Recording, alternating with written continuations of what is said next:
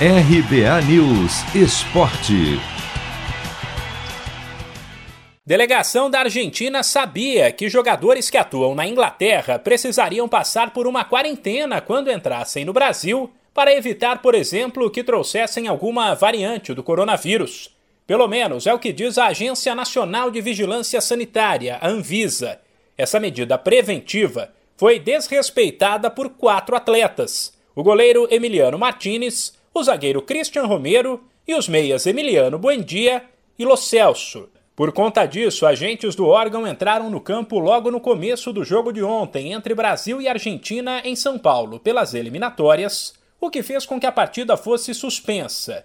Em entrevista à TV Globo, o presidente da Anvisa explicou por que o órgão não agiu antes, uma vez que os atletas já estavam no país há alguns dias Antônio Barra Torres disse que não era o caso de vigiar a porta do hotel da delegação, por exemplo, para garantir que a quarentena fosse cumprida, e que a Anvisa agiu naquele momento, ou seja, durante o jogo, porque foi quando teve a certeza do desrespeito ao protocolo. Não ocorre nesses casos, por exemplo, a instalação de uma guarda, de uma vigilância policial num local de eventual isolamento ou quarentena, como seria o hotel, por exemplo.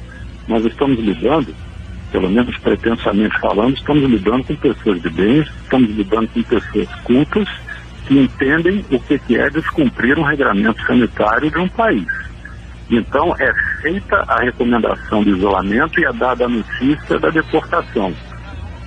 Então, parte do ponto que isso será entendido e acatado.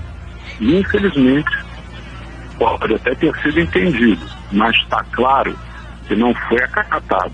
E ao não ser acatado, as providências que a exação coercitivas, são essas que estão atuando nesse momento, vão se dando. A declaração vai contra o que disse o técnico da Argentina, Lionel Scaloni, que garantiu que não foi informado que os atletas não poderiam jogar. Nos bastidores, surgiu a informação de que a Comebol teria fechado um suposto acordo com o Ministério da Saúde para que os jogadores fossem liberados da quarentena.